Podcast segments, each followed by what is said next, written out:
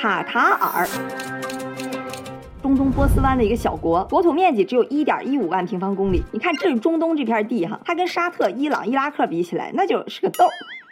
但你可别小瞧这个豆哈，咱们上一期聊世界杯的时候聊过，他今年花了两千两百亿美元办了一个史上最贵的世界杯。甚至在短短十几年的时间里，在沙漠里把一座高科技城市拔地而起。我跟你说啊，你就在他首都多哈溜达两圈，你看那满天的摩天大楼和满街穿梭的顶级豪车，你就能想象卡塔尔有多有钱。二零一七年，卡塔尔按购买力评价的人均 GDP 是十二点八万美元，全球排名第一啊，是美国的两倍。来，不过这个人均 GDP 第一哈，它稍微有点坑啊，这个我们一会儿细说。卡塔尔著名的国家基金叫卡塔尔投资局，据估算哈，它管理的资金有四千五百亿美元，比巴菲特管的钱还要多。这是什么概念？就你把它均摊到卡塔尔三十多万公民头上，一个人就有一百五十万美元。你说他怎么就能那么有钱？他是如何做到在沙特和阿联酋的施压之下逆风翻盘？而为什么卡塔尔的第一大人种是印度人？卡塔尔到底都经历了什么？首先啊，卡塔尔为什么有钱？哎，这个很简单，我相信你八成也猜到了，它在中东嘛，那当然是因为化石能源了。不过对于卡塔尔来说，最重要的并不是石油，而是天然气，是非常多非常多的天然气。一九七一年，卡塔尔从英国的统治当中独立出来，紧接着石油公司 Shell 就在卡塔尔北边的波斯湾海域挖到宝了，他发现了一片巨大的天然气田，现在被称为北方气田 The North Field。这是目前已知全球天然气储量最大的气田，占了全球的百分之十五。就这么大一片气田，都归这个豆。其实这个气田是伊朗跟卡塔尔瓜分的啊，不过主要呢都在卡塔尔这边。好家伙，你说发现这么个大宝贝，那卡塔尔不是立马就麻雀变凤凰了吗？嘿嘿啊，其实并没有。哇 因为技术限制哈，那个时候运输天然气呢主要是靠管道，但是哈卡塔尔在那个地方属于就鸟不拉屎，离主要发达的西方、欧美、日本都比较远，建管道呢就完全不划算了。卡塔尔虽然坐拥着宝藏，但是还没有办法挖出来变现。那时候主要还是靠卖石油。你从卡塔尔人均 GDP 就能看出来，基本上就是跟着油价走的。但是上个世纪九十年代啊，油价是非常低的，也就二三十美元一桶，所以那段时期呢，卡塔尔日子啊也并不好过。而在这种经济不稳定的时期呢，就很容易发生一件事儿哈，就是政治动荡。和很多中东国家一样啊，卡塔尔它是个君主制国家，这些阿拉伯国家的统治者叫埃米尔，英文叫 Amir。为了方便哈，我们就把它叫国王。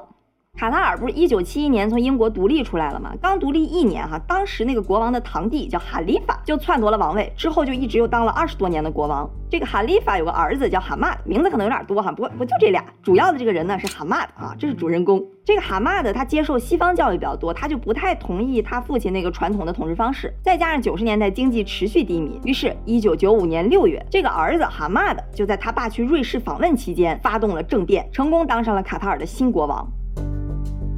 后来他爸气得半死，还立刻联合周边什么沙特、阿联酋，在半年之后试图把这王位再给夺回来，但是没有成功。所以你也能看出来，卡塔尔边上像阿联酋、沙特、巴林，其实跟这个哈马的都不太对付。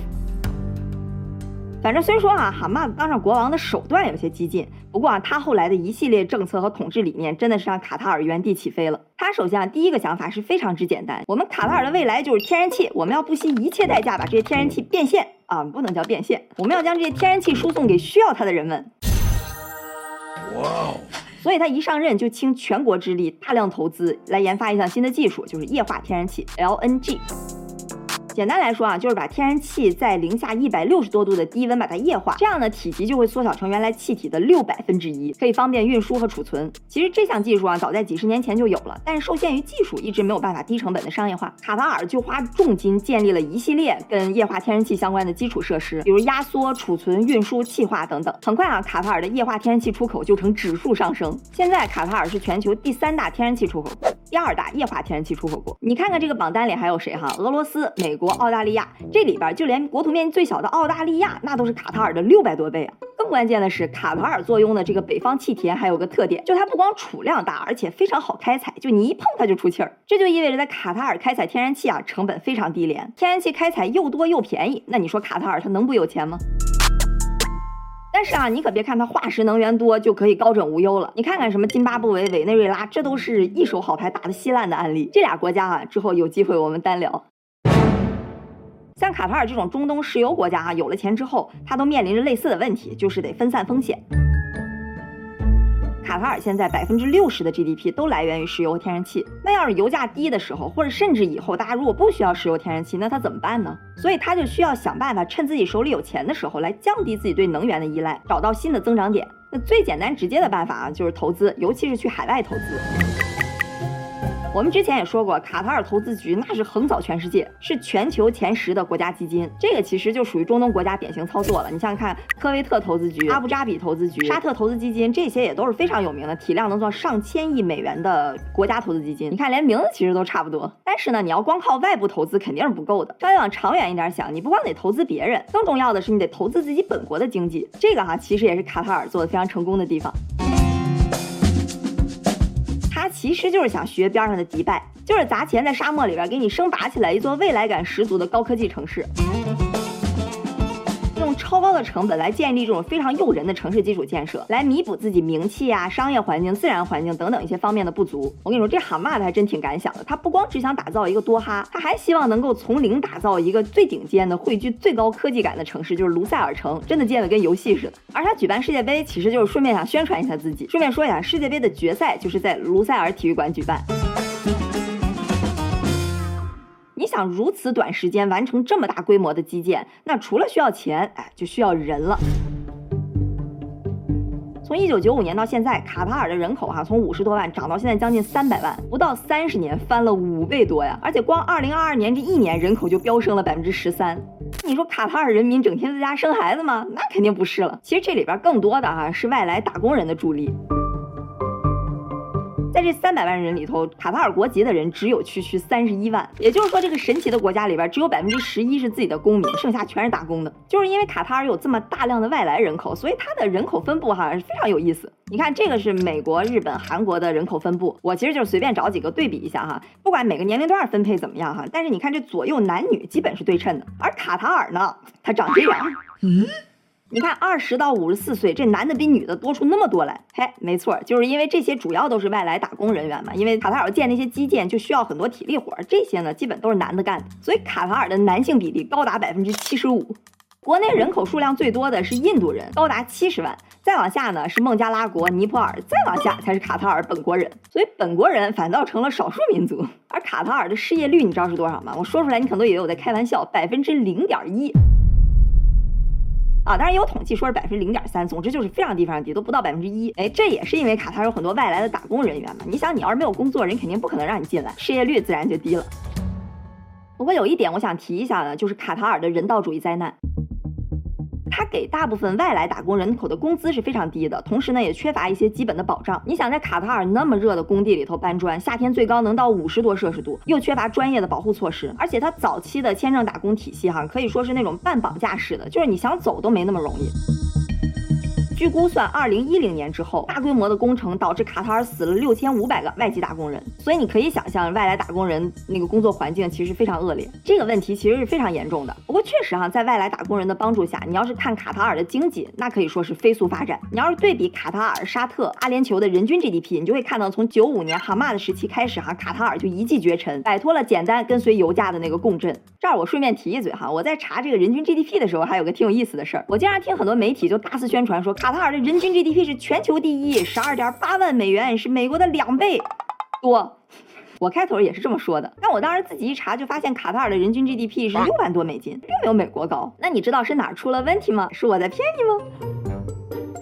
其实这俩数都没错，就后面那个六点一万美元呢是。我们平时说的那个 GDP 就是名义 GDP，你产出多少，我就直接给你换成美元。而那个十二点八万呢，是叫购买力平价人均 GDP（Purchasing Power Parity），简称 PPP，它来衡量经过物价调整之后的 GDP。因为你想，发展中国家一般那个物价相对低一些，卡塔尔的物价只有美国的一半，那我就给你这个 GDP 乘以二嘛，来衡量你真正多少产出。你要是按 PPP 这个算法哈，全球 GDP 总量最高的国家其实是中国。哎，有点意思吧？哎，咱们回过头说卡塔尔哈，在中东这么个地方吧，你拥有财富的同时，也伴随着动荡。你看边上这几位大哥，经常时不时的就来找找你的麻烦。卡塔尔作为地图上这么个豆哈，他想维持住自己的稳定发展，也不是那么简单。来，咱来简单了解一下卡塔尔周围这个乱七八糟的局势哈。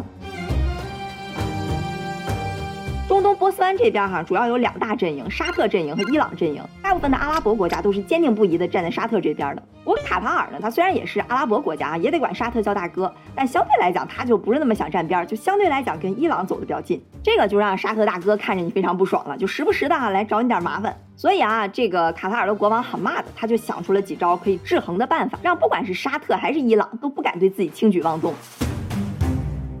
首先啊，咱得找个靠山，卡塔尔就找到了美国，举着双手欢迎美国到卡塔尔驻军，让卡塔尔成了美国在中东最大的军事基地。这下有了美国这个靠山，卡塔尔心里就有底儿多了。但这肯定还不够，你不能把自己的希望都寄托在美国人身上，对吧？所以呢，哈马子又来了第二招，这招还挺聪明的，就是媒体。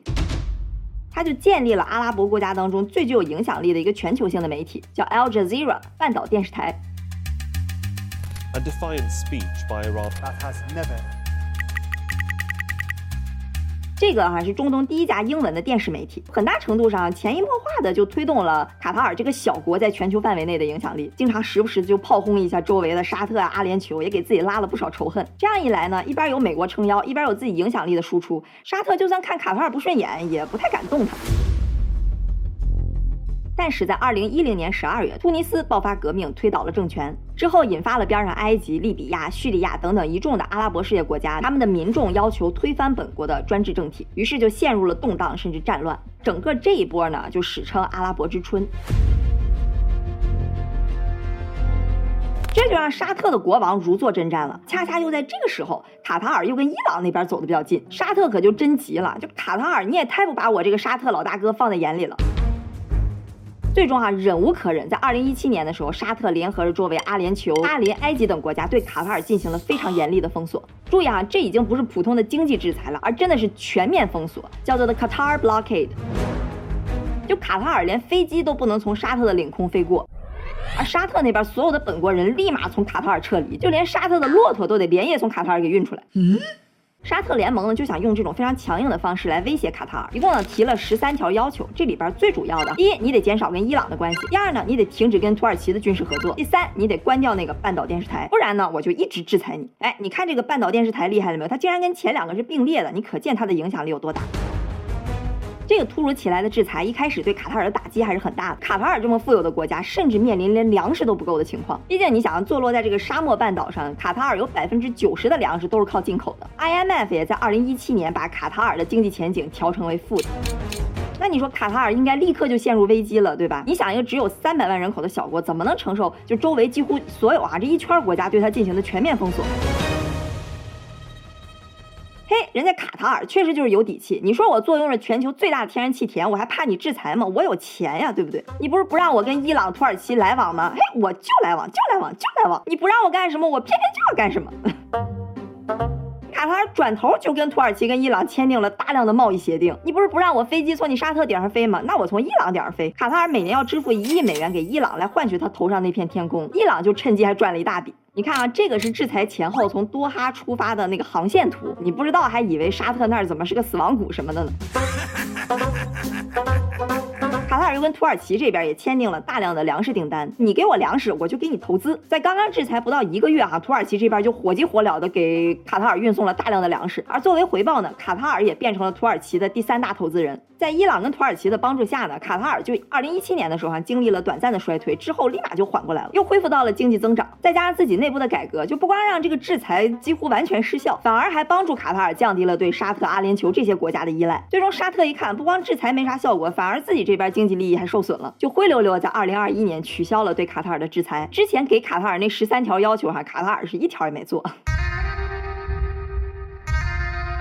二零二二年的俄乌战争又让天然气极度稀缺，欧洲开始高价收购各国的液化天然气，这对卡塔尔来说简直就是神助攻，估计国王晚上做梦都能乐醒。虽然啊，化石能源早晚会成为历史，全球的石油使用量哈也预计会在二零三零年达到顶峰，但是天然气，尤其是液化天然气，因为它极其清洁，也算是化石能源里的贵族，预计它的需求量啊将会持续到二零四零年才会达到最高值，会是现在的两倍。看来啊，卡塔尔还是有足够的时间和金钱去慢慢摸索下一步该怎么走。